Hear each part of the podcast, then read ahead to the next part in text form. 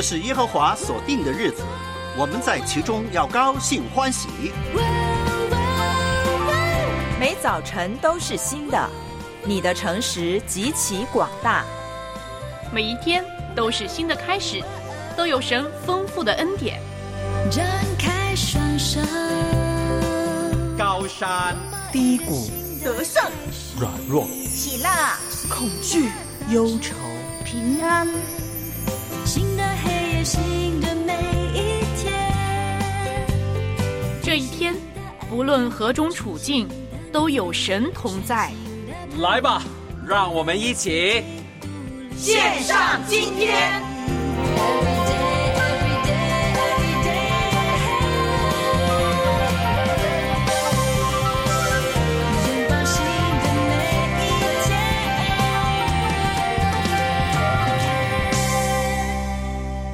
快的好心情就像春风一样吹来。周三的早上，给您送上最最最大的祝福。谢谢你收听早上的直播节目线上。今天我是苏小燕，我是杨天成，早上好。早上好，已经来到二月二十八号了。我今天早上呢，才跟天成老师说，怎么总觉得早上醒来突然好冷呢？是不是苏小燕 又快要感冒呢？呃，其实这个早上比较清凉一点，特别是你从被窝里出来，你感觉到有一点凉，但是你走了以后，你发现这个越走越热，越走越热。嗯，是的，越走越热啊！鼓励大家呢，早上呢。到上班的时候呢，路上可以做点小小的运动，嗯，譬如说什么进步啊、疾步啊、拉拉筋呢，拉拉筋呢也是不错的一个选择。看到很多的家人朋友呢，早早就已经在第五空间了。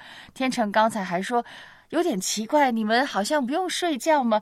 看到有的人是六个小时、七个小时之前已经在上线了，应该不会吧？那是昨天的吧？呃，不知道。我相信呢，有的主内家人呢，他们确实在很早很早的时候就要出门了。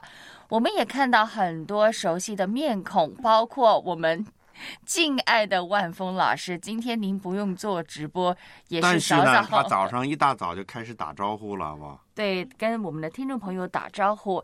那么今天呢，我们有什么环节呢？昨天我们上课了，我们上到第十四课，今天来到第十五课，是什么课程呢？嗯，我挣扎，我成长啊，这是一系列的有关挣扎、成长的一个专题啊。是的，昨天那集谈到马大。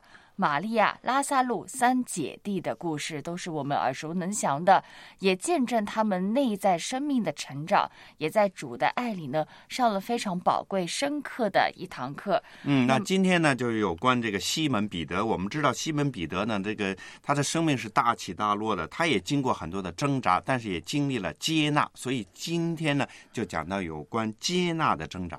嗯，是的，这个人呢，他的生命也非常特别的。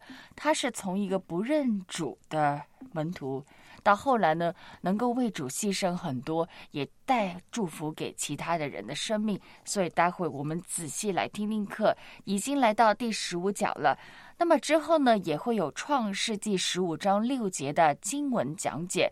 今天我们来谈谈何谓义，圣经中的义。到底是什么意思呢？何谓福气？这个跟人世间的福气，还有从上而来的福气，有什么特别的比较呢？嗯，我们常常说因信称义啊，称义啊，到底这个义是什么意思呢？一会儿我们会解释啊。嗯，哎呀，今天忘了一样宝贝，就是那个铃铛啊。哦，铃铛啊。对，忘记了。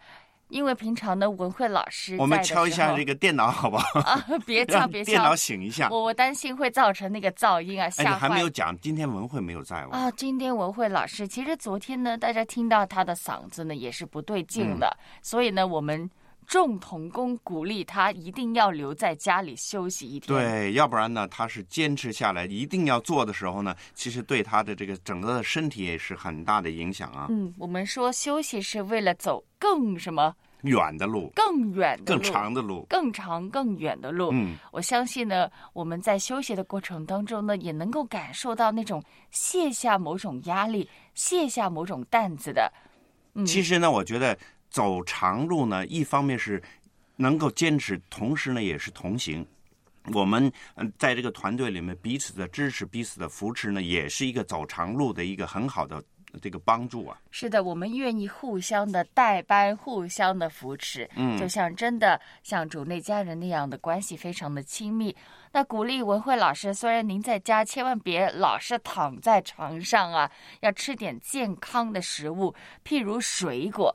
昨天呢，我们谈到吃水果要挑对时间，否则的话呢，就会造成肠胃的负担。但是你吃对了。就能够增强免疫力，也能够减重，还有美白的功效。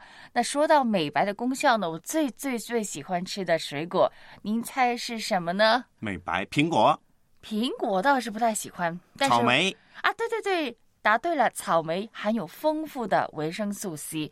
呃，我前几天在上网看新闻的时候，真的大开眼界。话说呢，日本成功种植了比手机还要重的草莓啊，比手机还要重。还要哇，重那个是草莓吗？啊它的样子机莓，它的样子好奇怪的。你刚才说什么手手机莓？这个名字太奇怪了。别人有一个非常好的名字给它的，叫做美人鸡。美人哇，美人计，这个美人计的草莓有多重呢？一百六十五克。那么猜猜到底一颗卖多少钱呢？人民币多少钱呢？应该上千吧？真的上千，三千块钱呢、哇，三千块，有人吃吗？我相信呢，它的市场的需求量还是蛮多的，因为大家都抱着好就奇。觉得这个美人鸡到底怎么美人？大家上网搜一下，是的，春节需求量呢特别上升，很多的水果价格呢也飙升。不过现在春节过后呢，马上砍了一半的。有没有发现呢？当我们平常吃草莓的时候，我不知道是你家里的妈妈洗还是你自己负责洗呢？洗的时候呢，总觉得它会掉颜色，嗯那么水都变红色，为什么会这样子的呢？其实我觉得它这个里面有那个色素啊，那个色嗯素一泡可能出来，特别是那个蓝莓啊，或者是有一些的东西，这个里面那个素的就出来了。嗯，是的，包括蓝莓也是这样子的。嗯那为什么呢？原来那些水果当中呢含水溶的花青素。哦，花青素，嗯，花青素是什么呢？它是天然的色素，会让水染色。当时当然能够天然自然的食用没关系，对身体健康完全没有问题的。所以呢，洗草莓的时候，你不用觉得太过于惊讶，是不是我买了什么假的草莓呀、劣质的草莓都是正常的。那另外呢，我以前也犯过一个小错误的，总是呢喜欢呢，因为不可能一下子把那个草莓吃完嘛，嗯，你吃不你吃剩的话，你都会放到冰箱里头。对呀、我通常都会把那个蒂头给除掉，就是那个叶片。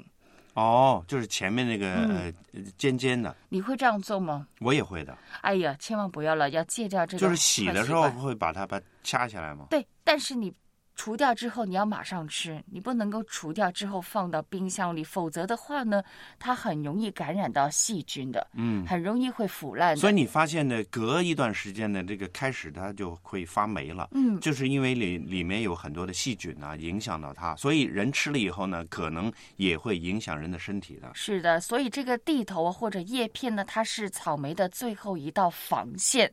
什么时候要除掉？就是你准备送进你口里之前呢，你就能够安心。所以在。洗的时候，千万不要把它摘下来啊。，对，洗的时候不要摘下，或者你保证我现在马上吃完，你就可以摘下了。我们要吃很多的水果，增强抵抗力、免疫力，否则的话你就会生病。那么每天必须必须要吃的就是灵粮，帮助我们属灵生命更多的成长。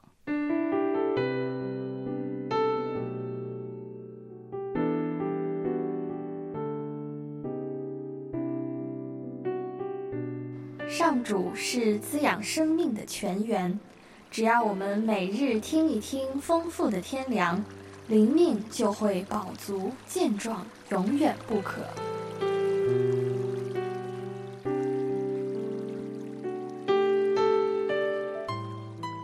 用耳朵揭开的海天日历声音版。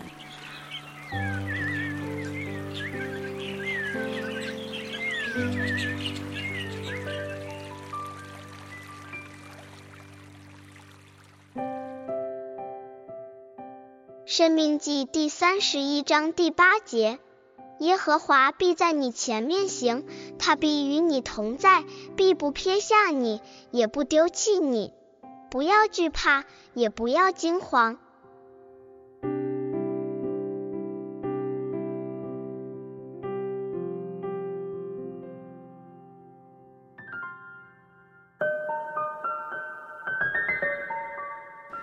很多人安慰身边伤心的人的时候，都会说：“时间总会抚平伤口的。”鼓励对方再难过的事情终将过去，希望他们此时不要太过伤心。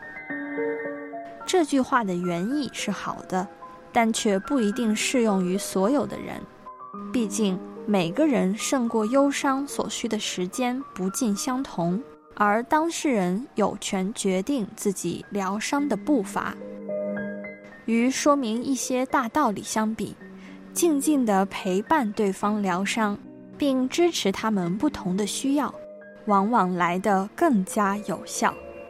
我们要做的就是扶助他们，逐步从患难中再站起来。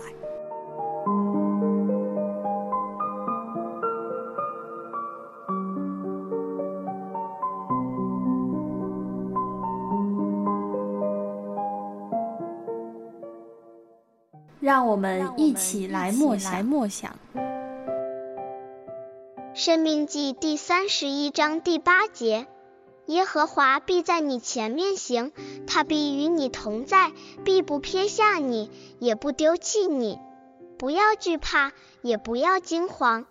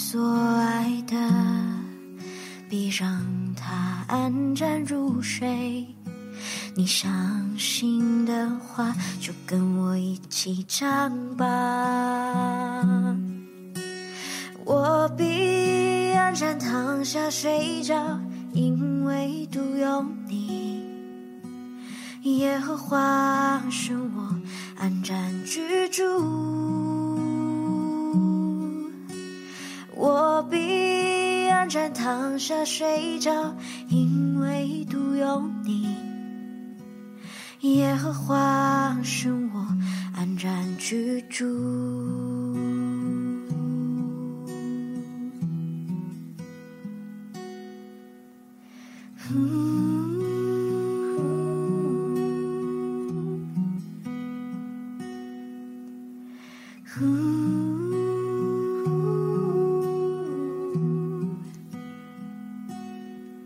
让我们一起祷告。我躺下必不惧怕，我躺卧睡得香甜，我睡醒他必引导，我行走他必保守。下，必不惧怕；我躺，我睡得香甜；我睡醒，他必引导，也必保守。我必安然躺下睡着。因为独有你，耶和华使我安然居住。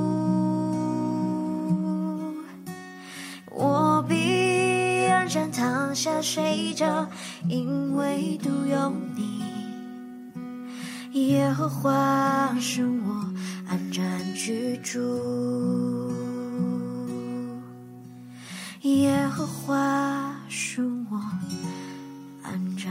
居住。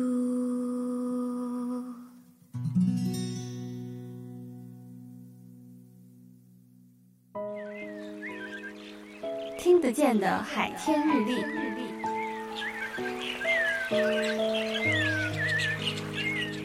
感谢海天书楼授权使用二零二四年海天日历。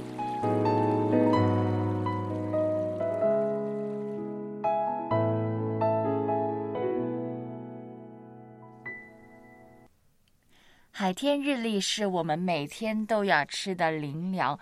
今天我们读的经文是《生命记》三十一章八节：“耶和华必在你前面行，他必与你同在，必不撇下你，也不丢弃你。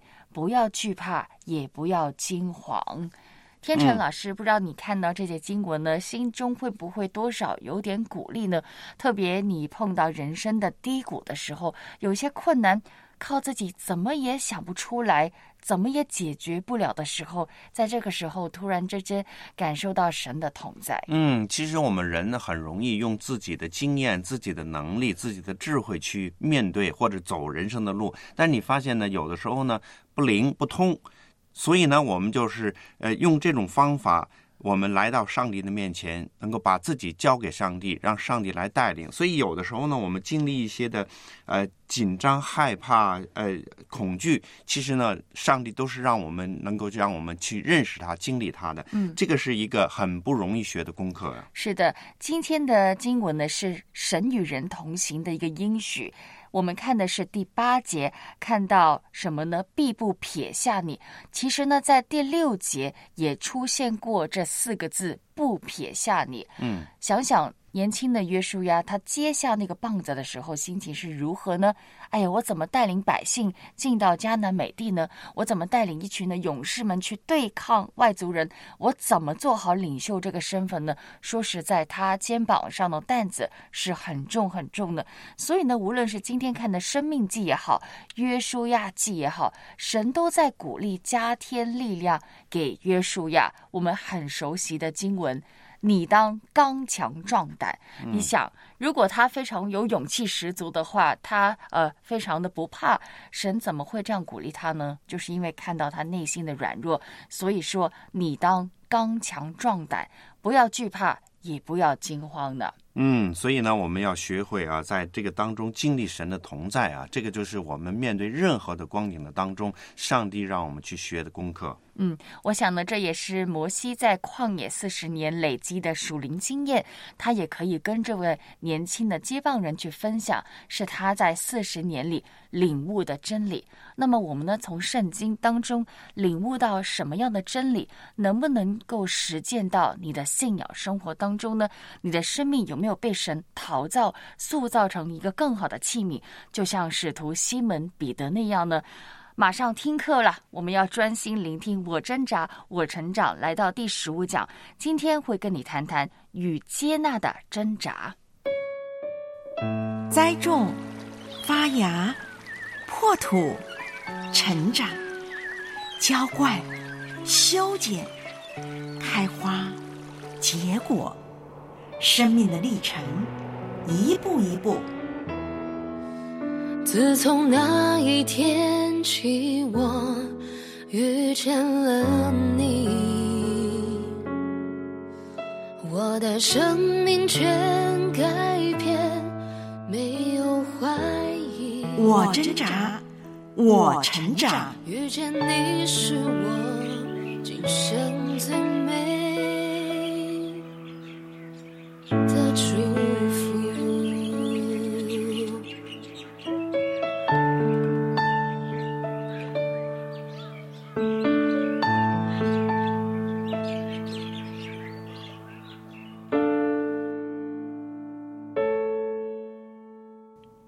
接纳的挣扎，在现今世代之中，人们能够普遍认识的挣扎，就是自我接纳、受人接纳以及被上帝接纳的挣扎了。耶稣教导我们要爱人如己，然而许多人因为难以自爱。所以也没有办法理解上帝对我们无条件的爱是何等长阔高深。我们必须克服重重障碍，达到自爱，从而理解上帝博爱的真实性。我们受着过往经历的影响，除非在孩提时代已经觉得自己配受无条件的爱，否则到长大的时候。就会感到很难接受自己值得这样的爱。如果我们因为做了某些事情，所以才感受到别人的爱护，我们可能一直坚持，会怀疑自己的价值。家长如果对子女期望过高，子女可能在不知不觉当中，就会觉得只有在他乖巧和顺从的时候，他们才值得被爱。别人的接受，很多时候成为了品性良好的奖赏。我们也受到现代文化的期望所影响，我们生活的社会往往令人感到非人性化。我们只是一台大机器当中的一颗小齿轮，而并非一个有血有肉、有个性、有需要的个体。我们所身处的社会竞争日益增加，作为一个成年人，我们随时随地。都会需求别人对自己的接纳，不断的争取别人对自己的好印象，不断的问自己：我是否处于优势？这一类的行为令我们质疑自己真正的价值。我们总觉得爱是需要去赚取的，是应该配受的，而并非一件礼物。在我们工作的环境中。产生着沉重的压力，我们需要不断的完成任务，然后希望人家对我们刮目相看。我们面对诱惑，就是不断的将自己和别人来相比，我们不断的去估计自己在财富和才学上是不是高人一等。这个世界鼓励我们要不断的开创新的标准，并且还暗示我们。我们希望受人欢迎，就一定要拥有良好的外貌、时髦的穿着、得体的居所。我们的知觉还有我们的意识，都不断的受到各种诡计多端的伎俩蒙骗。因此，我们欺骗自己，要得到幸福，就必须达到别人对自己的期望。而我们为了达到别人对自己的尊重。我们也开始戴上了各种各样的面具，但是真正的喜乐只能在上帝无条件的爱里头找得到，因为上帝真爱我们真正的自我。新约圣经里西门彼得的例子就是对我们的鼓励。彼得的部分问题就是对基督无条件的爱感到难以理解和接受。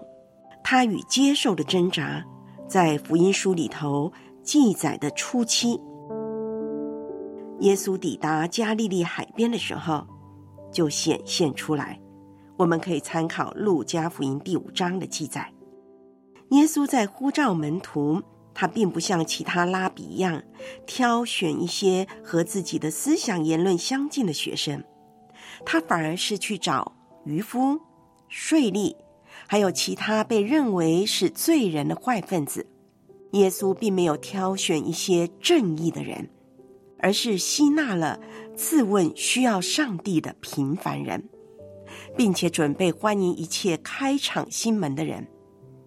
就是这样，耶稣像彼得这样的一个人物投注了关顾。西门彼得经过了整晚的劳碌，渔获量不理想。他在又累又懊恼的时候，听见了耶稣的呼召，把船开到水深之处下网打鱼。耶稣劝告彼得要离开水浅安全的地方，从这个地方看起来能够得到收获，但其实不然。彼得却对耶稣提出抗议：“我们整夜劳力，并没有打着什么。”但是耶稣正是要将彼得从毫无收获的黑夜呼召到新的一天。门徒网到的大量渔获，不但险些把网挤裂开了，鱼也把船装满了，几乎要沉下去了。彼得对这个意外的恩赐和奇迹的反应是什么呢？他马上俯伏在耶稣的膝前说：“主啊！”离开我，我是个罪人。彼得相信自己并不可取，不堪接受耶稣基督在他面前施展大能。他感觉到自己的局限，不能够自拔。我只不过是一个罪人，何须为我操心呢？是的，彼得只不过是一个渔夫，基督不是真的要和他这种人交往吧？所以他恳求耶稣远离他。在他的反应当中，彼得显露了深层的不安和不足。他不能够想象到自己配受基督的关怀，在耶稣的面前，他感到自己是彻底的微不足道啊。事实上，彼得在自己的家里目睹了耶稣治病的能力，并且开始将自己和耶稣相比呢。耶稣要找寻的正是西门彼得，基督已经预料到他的潜质。基督钟爱并且悦纳彼得，邀请他驱除恐惧，不要怕。到底威胁着彼得的是怎么样的一种恐惧呢？大概因为彼得害怕遭到拒绝，他可能觉得耶稣会发觉他的底细，而不愿意和他有任何关系。又或者彼得怀着另外一种困扰。他害怕要丢弃自己熟悉的世界和处事的方法，在彼得自己的天地里，他操纵着家庭和事业上的一切决策。这是他在其他人面前证明自己多么有为的方法。耶稣呼召他离开这个顺境，他可以吗？我们一旦放弃自我保护的技巧，就会跟彼得一样。将自己的弱点显露出来。我们要注意，当彼得说“我是个罪人”时，耶稣的回应是“不要怕”。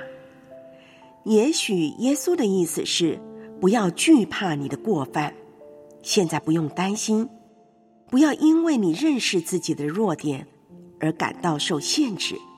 我们可以稍后才处理这个问题。耶稣所寻觅的，并不是完美主义，他希望寻找的，是一个盼望能够成长的人。明显的，彼得对耶稣这个充满恩宠的举动，受到了深深的打动。他确实不知道如何回应是好，因为这一切实在是太奇妙、太美满了。耶稣还有另外一项恩宠要赐给彼得。那就是一份新的使命。从今以后，你要得人了。耶稣将一个新的方向灌注在彼得的生命之中，他要将其他人也带领到天国。彼得怎么做呢？他鼓起勇气，跟从耶稣，迈向未来。耶稣呼召西门彼得踏上了征途。是叫彼得经历无条件爱的旅程。这一种爱，没有如果，也没有但是。这一种爱，并没有任何附带条件。圣经将这种爱用恩典的形式来表达出来，那是全然没有代价的，并非赚取的。在旧约圣经之中。希伯来文有一个词汇叫“仁爱”，或者翻译为“慈爱”，就是这种爱了，反映了上帝心中的盼望和痛楚。上帝对我们每一个人的眷顾啊，先知可以见证。以赛亚就告诉我们上帝的话语：“妇人焉能忘记她吃奶的婴孩，不连续他所生的儿子？”即或有忘记的，我却不忘记你。看呐，我将你铭刻在我掌上。以赛亚书四十九章十五十六节。而先知何西啊，就将以色列描写为一个孩子，并且说：“我原教导以法莲行走，用膀臂抱着他们；我用慈绳爱索牵引他们。”何西阿书十一章三到四节，上帝心中的盼望就是基督教导的重心。上帝的爱不断寻找我们，好像牧羊人寻找迷失的羊一样。浪子的比喻就歌颂了上帝对我们的想念。比喻这样说：儿子相离还远，他父亲看见就动了慈心，跑去抱着他的景象，连连与他亲嘴。这个浪子比喻的故事也歌颂了上帝赋予我们每一个人的尊严。把那上好的袍子快拿出来给他穿，把戒指戴在他指头上，把鞋穿在他脚上。就正如保罗所指出的，上帝从创立世界以前，在基督里拣选了我们，又因爱我们。预定我们借着耶稣基督得儿子的名分。西门彼得在海边受耶稣呼召的时候，他所遇见的，就是这种爱。在加利利海边，彼得开始发现基督的爱，包含了一种转化性的力量，呼召他超越自己的局限，迈进成长的道路。彼得学习到，基督不但是接受他的本相，更希望能够带领他奔向个人转变和发展的一条康庄大道。彼得在马太福音十四章中离开了小船，在水上走向耶稣的景象，是基督呼召我们成长的有力证据。当时的彼得挑战耶稣，邀请他爬出小船，进入海里。在彼得的心里，确实是非常愿意成长的，所以他说：“主，如果是你，请叫我从水面上走到你那里去。”而耶稣回应：“你来吧。”耶稣邀请彼得离开象征着个人安危生活模式、操纵命运的小船，并且要彼得迈步踏进海里。这明显是一件疯狂以及危险的事情，但在这儿，彼得显露了深层的挣扎。他希望投身摸索，但是应该是凭信仰跃进未知的将来，还是应该审慎从事呢？他会将目光投在耶稣的身上，还是汹涌的波涛之上呢？马太告诉我们，只因见风甚大。就害怕将要沉下去，便喊着说：“主啊，救我！”故事戏剧性的继续发展。耶稣赶紧伸手拉住他。我们可以从这个故事里看到，彼得在新得着的成长和信任，和他在恐惧中沉进海里的一个鲜明对比。耶稣伸手拉他的画面。再次的显示了基督希望带领我们进入毫无先例、完全信靠他的领域。我们和彼得一样，觉得自己在完全接受基督和作为一个小信的人之间犹豫不决、争持不下，是要爬出安全的小船，冒险搭着耶稣基督伸出的手，让他带领我们经历成长与改变。这的确是需要坚定的决心的。稍后，在该撒利亚腓利比时，彼得宣认了他对耶稣的信念。他得到的是连做梦也意料不到的确认。西门巴约拿，我还告诉你，你是彼得，我要把我的教会建造在这磐石上。阴间的权柄不能胜过他。耶稣看透了像浮沙一般的西门彼得，他发掘出彼得能够成为教会磐石以及信徒领袖的潜质。耶稣体会到彼得的特质，以及彼得日后必须肩负发展教会的使命。从耶稣在彼得身上所灌注的爱护以及信任看来，我们便能够理解耶稣基督对我们每一个人的期望。他见到的并不是只是另一个罪人，而是他独特的创造。包约翰告诉我们，上帝的圣道向我们保证：当然，我可以把你造成别的样子，身材、父母、成长环境、文化背景、天赋、恩赐等等，但我不想要你成为另外一个样子。我所爱的，就是这个样子的你。在今天的社会中，有什么能够令人自我形象受损的呢？而你认为有什么方法能够让我们重拾自信，有正确的自我形象呢？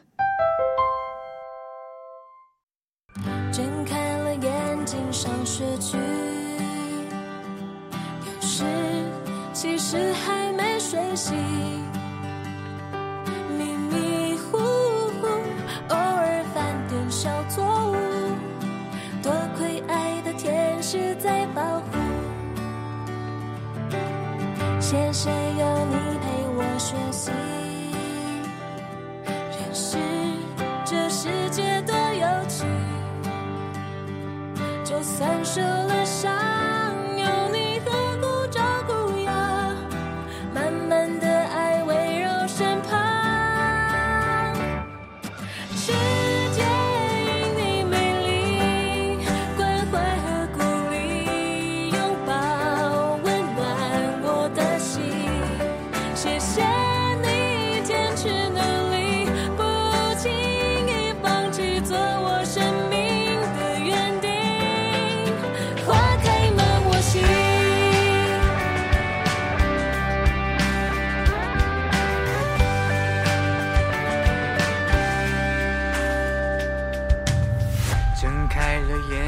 上学去，有时其实还没睡醒，迷迷糊糊，偶尔犯点小错误，多亏爱的天使在保护。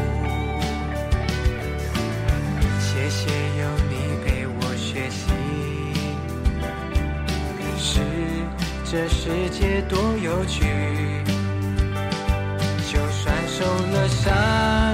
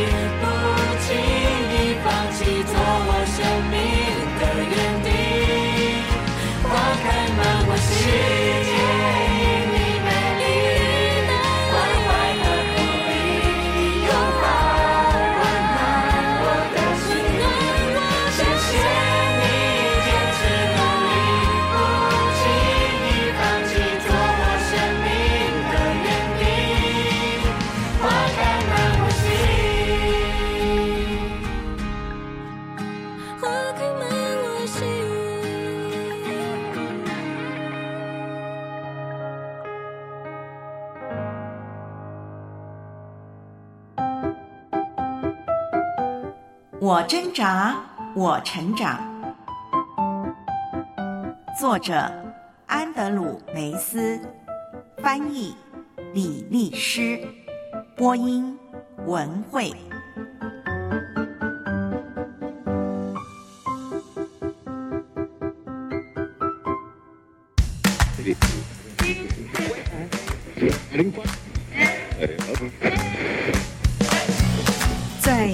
的世界里，有人经过，有事发生，你怎么看，又怎么回应呢？就在今天。就在今天，今天二月二十八号，到底发生什么事情呢？在我们的家庭、工作单位，在这个社会里，每天每时每刻，特别你刷手机的时候呢，会发现有很多的热门的话题啊。有的时候我感觉自己都追不上了，好像我们刷屏那样刷的非常的努力呀。那么不知道大家呢，春节过后呢，心态。恢复了没有？适应了没有？特别是上班一族啊，我相信呢，很多人到现在目前今天呢，还是会选择躺平。什么意思呢？就是假期后的症候群，老是觉得呢提不起劲，工作效率低，总感觉有种说不出来的难受。我最想做什么呢？赶紧下班躺平，啥都不做，啥都不想。是这样子的吗，天成老师？嗯，可能这个长假之后呢，很多人呢，就是这个心情或者身体啊，很难回到以前的这种光景啊。所以刚才你讲到这个躺平啊，很多人呢，面对这个生活或者是工作上的压力的时候呢，很容易啊，干脆我放弃了，干脆我怎么怎么样了。其实。这个今天的很多年轻人也遇到这样的一个情况啊，因为他面对这个社会、面对这个人生的时候呢，很多很多的挑战，很多很多的困难，所以有容易呢，就是这种躺平的现象啊。嗯，到底躺平，我们从哪个角度来看呢？你当然能够从消极、比较负面的。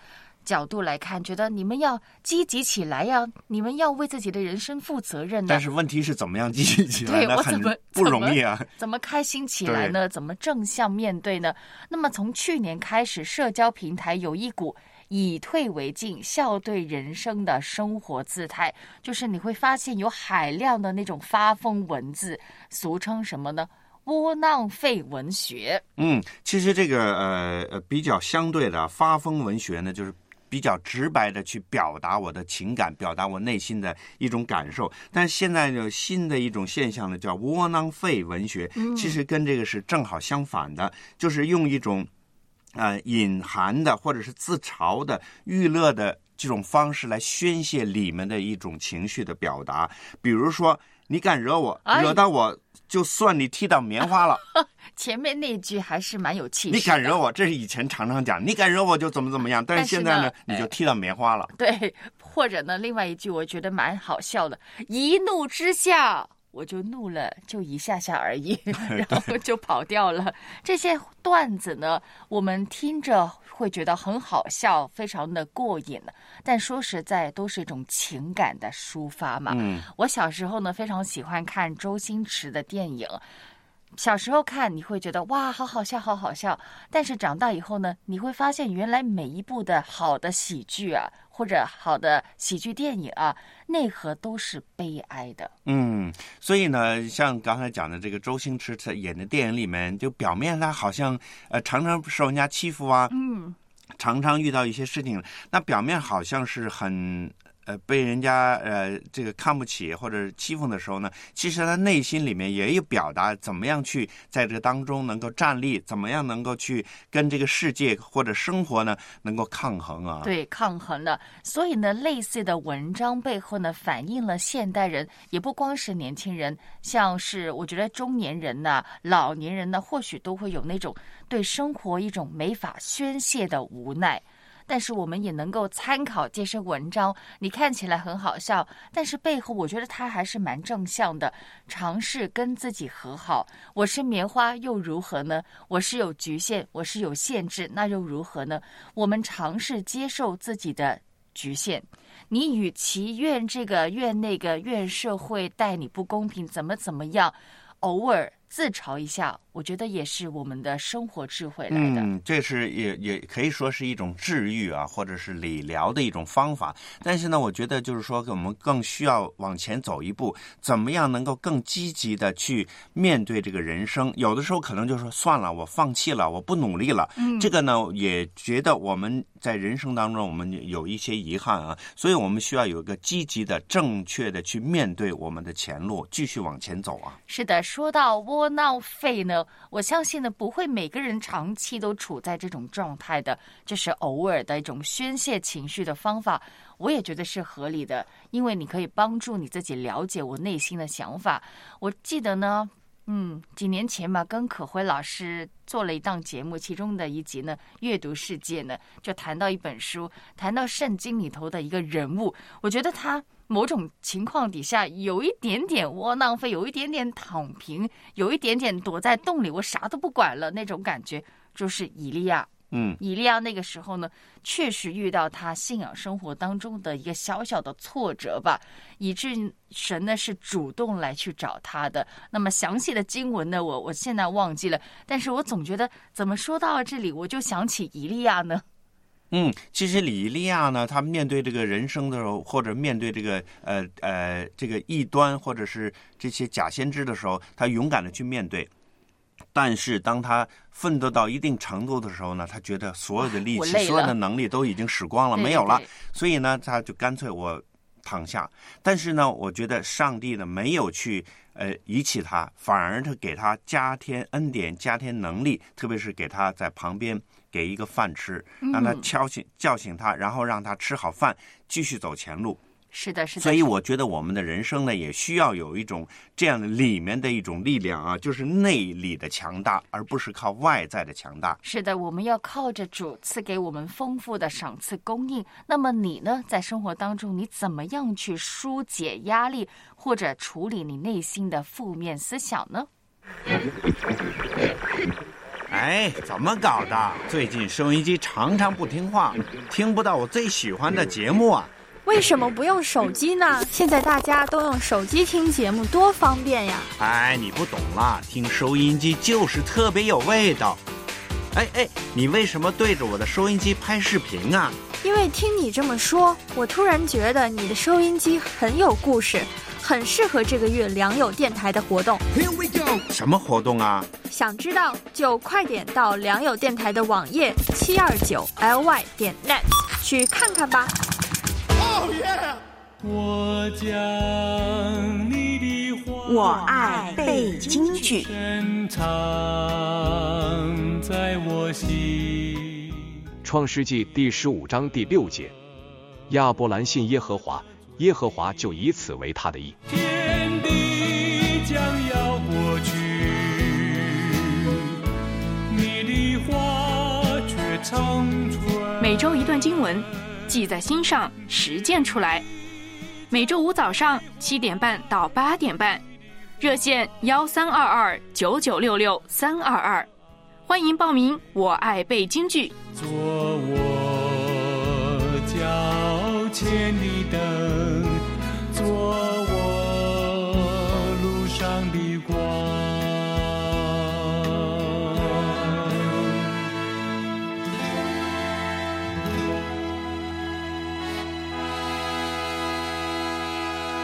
上两个礼拜呢，我跟秦贤老师，我们在节目里头立志要跟听众朋友一起来背京剧，所以呢，记得记得后天星期五记得拨打热线电话来背京剧。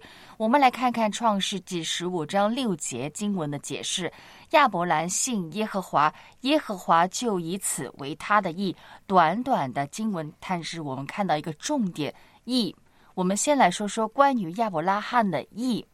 以什么什么为这句话呢？有什么意思呢？有数算、有计划、有宣告的意思。所以经文说以此为他的意呢，也可以翻译为好像我们每个人都有户口的，嗯，就是神把那个意存进他的户口，又或者把意当成是属于你了，你的意。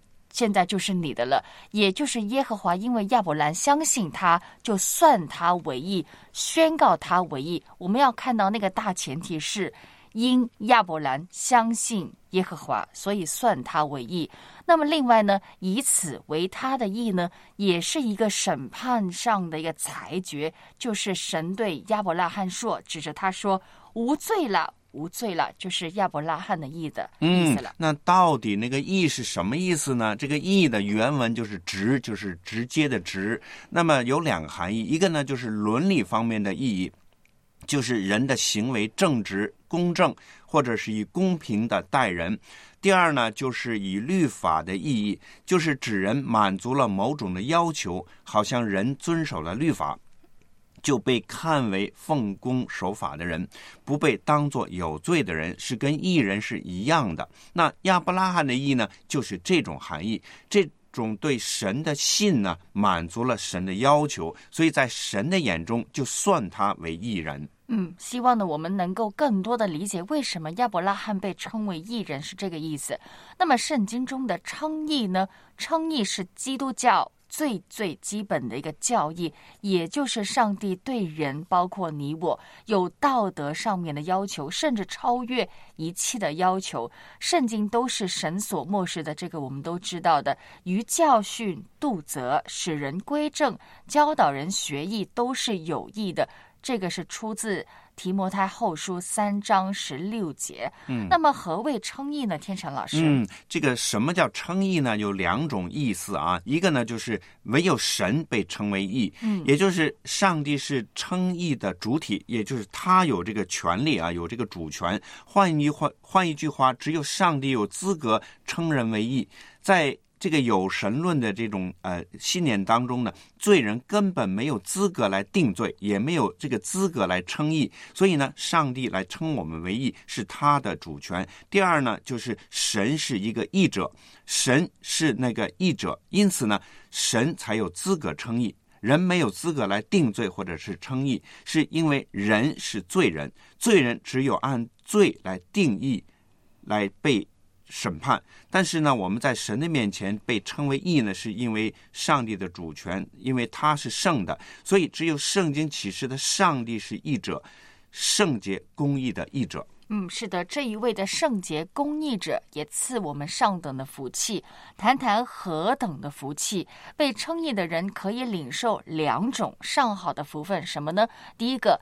本来我们都是罪人嘛，但是现在像亚伯兰因为信耶和华，因信称义，指向是基督的赦罪。那么第二呢？一人因为信，我们得到新的生命，我们重生了，指向基督的复活。其实呢，在罗马书四章二十五节呢，也有谈过这个教导的，就是两方面的真理都集中在这节经文。怎么说呢？耶稣被交给人是为我们的过犯，复活是为叫我们称义。又或者有的翻译是耶稣是为我们的过犯交付了，是为我们称义。并且复活了。嗯，那今天讲到有关亚伯拉罕的义啊，我们要来思想一下，义到底是什么呢？我们怎样可以在神的面前称义呢？这对我们与神的关系有什么重要性呢？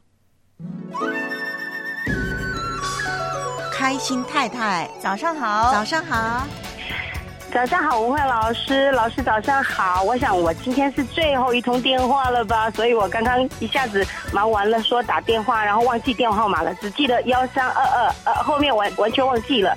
所以谢谢第五空间的家人们给的电话号码，所以我就赶快拨通了。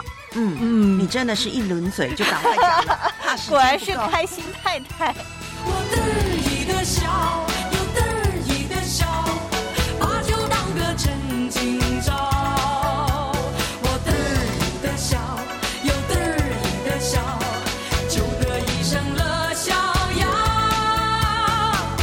每个星期五早上七点半到八点半，热线幺三二二九九六六三二二，线上今天欢迎你来电，一起背京剧。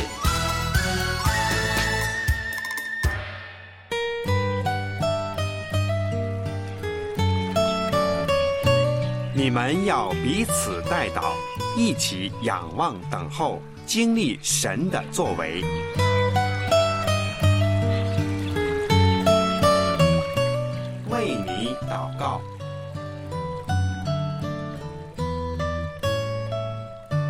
我们要为我们的家人啊，无论是在这个收音机面前，或者是在我们的平台上，我们很多的听众的需要，我们来为他祷告。请小燕老师来祷告。好，我们一起来到主的身宝座前。主啊，你是我们每个人的神，你的应许不单单只是我们心中的安慰，不是。世俗的什么心灵鸡汤，更是我们宝贵的产业。你是全能的神，你何等愿意我们听从你，一生遵照你的话而行。愿你的灵开启我们，引导我们明白这些非常宝贵的真理。特别我们今天听到那个环节，我挣扎，我成长。当我们怀疑自己的价值，像宝像彼得那样，甚至不懂得怎么爱自己的时候，求你让我们经历你那长阔高深的爱。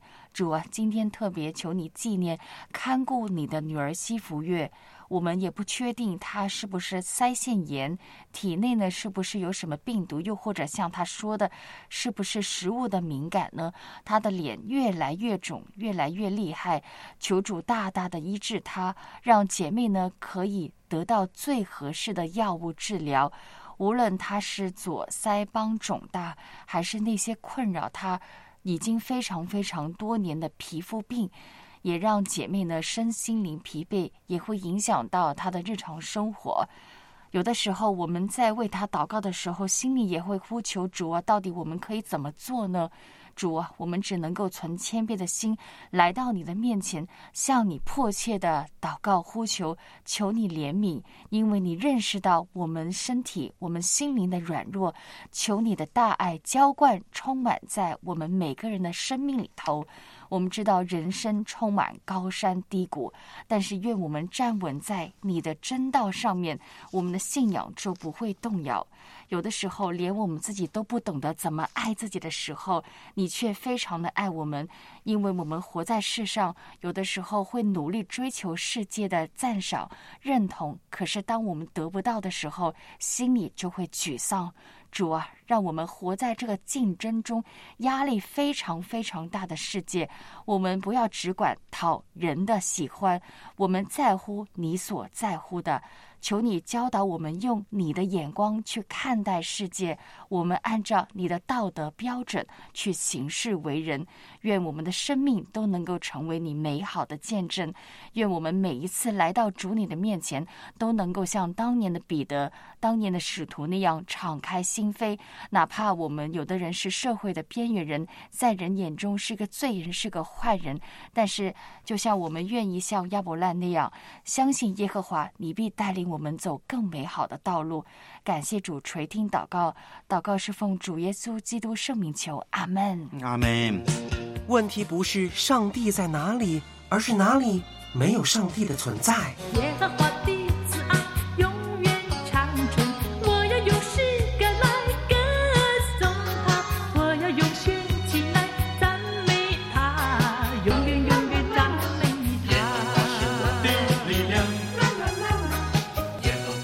上今天，与你共勉。